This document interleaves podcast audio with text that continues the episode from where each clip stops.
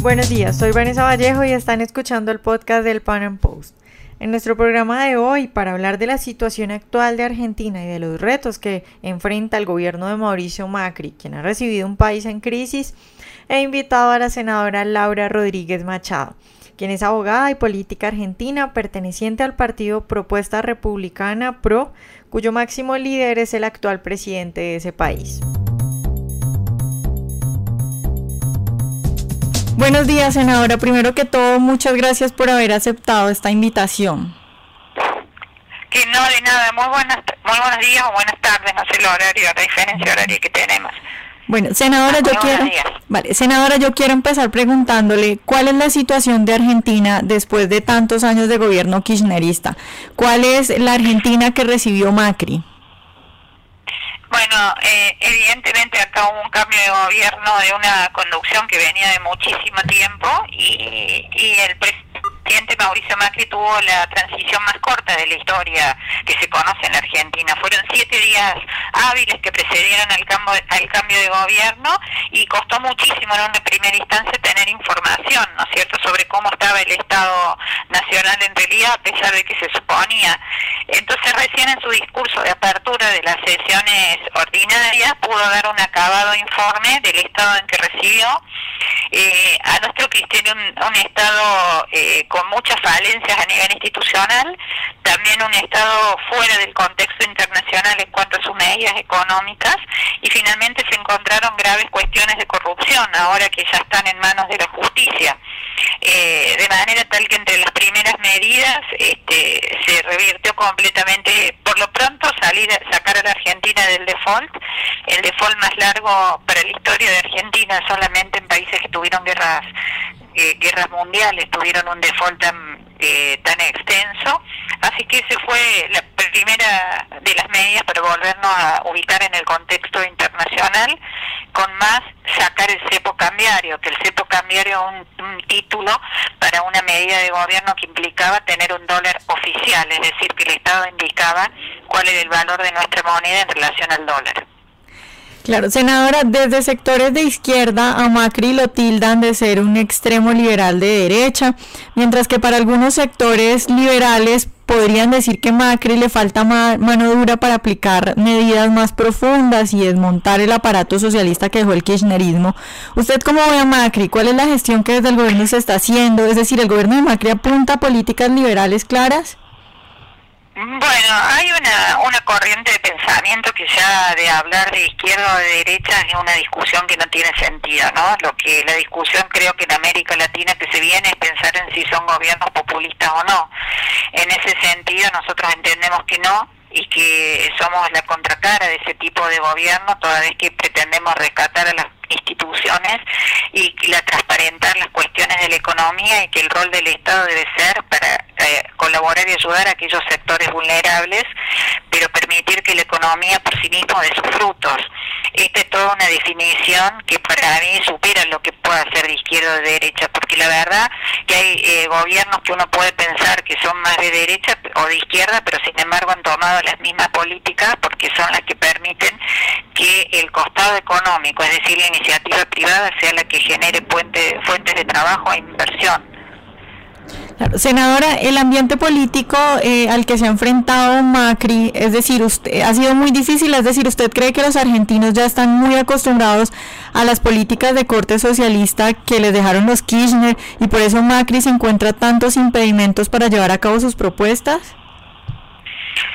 Bueno, el presidente Macri eh, enfrenta todo lo, que cualquier presidente enfrenta, una oposición que, que en las cámaras tiene mayoría, tiene mayoría, pero también, eh, según encuestas, la imagen del presidente sigue siendo con un consenso bastante importante, de manera tal de que, si bien es cierto, los impedimentos de todo gobierno están, al generar un cambio importante en la orientación política del gobierno, pero eh, es absolutamente dentro de un marco de gobernabilidad, donde hay diálogo con los gremios, donde hay eh, diálogo con las instituciones públicas, donde hay diálogo también con el sector de la producción, así es que eh, no, no hay ningún tipo de, cortocircuito que diga que eh, la no gobernabilidad en Argentina es un problema. Senadora, ¿cómo va el tema del tarifazo? Hace dos días la Corte Suprema de Argentina dio luz verde al aumento de las tarifas, eh, afirmando que quienes solicitaron la, la, medida cautelar que suspendió el aumento, pues carecen de legitimación para actuar en representación de todos los usuarios de este servicio. ¿Esta ya es una medida definitiva? ¿Ya Macri podrá por fin llevar a cabo el desmonte de estos subsidios?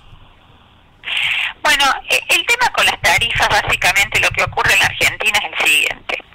Eh, siempre es el ciudadano el que paga el costo de un servicio. Lo paga o a través de la tarifa o lo paga a través de contribuir a la gran masa que es la que genera el Fondo del Tesoro Nacional que paga los subsidios. Porque el fondo que también subsidia se genera con impuestos que reciben los argentinos de su del Estado. O sea, no es que sea una plata distinta. Ahora, ¿cuál es el gran desencuentro que hemos tenido los argentinos? Que los subsidios orientados a tener un precio ficticio en las tarifas normalmente en los grandes centros urbanos, generando una gran disparidad de precios entre lo que pagaba un habitante de la ciudad capital, es decir, de la capital federal de Argentina, con otras ciudades del interior.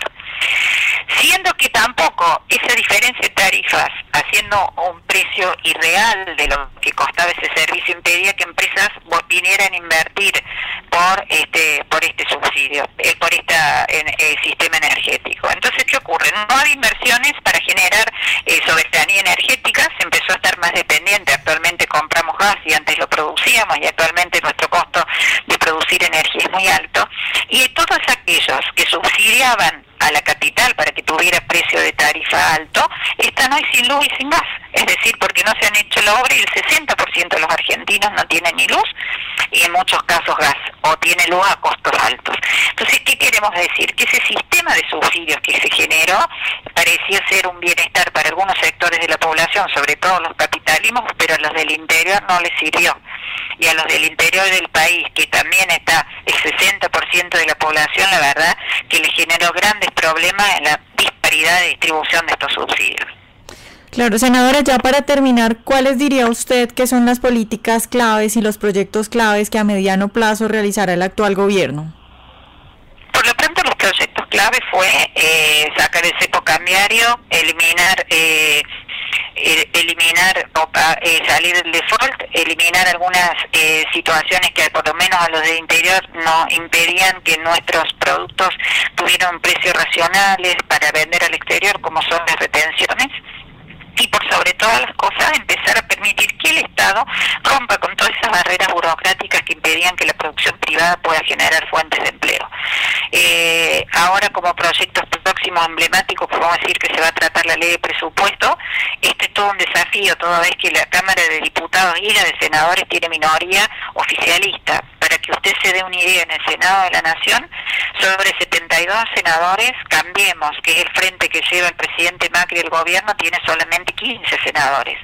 Quiere decir que va a ser toda una gran estrategia política que se va a desarrollar para ver si logramos la aprobación de un presupuesto para que el Estado pueda funcionar. Recordemos que le ha pasado esto a muchos presidentes. A Obama en un momento no le aprobaron el presupuesto en Estados Unidos y ha habido muchos presidentes que al tener congresos adversos han tenido serios inconvenientes en la aprobación de estos instrumentos para gobernar.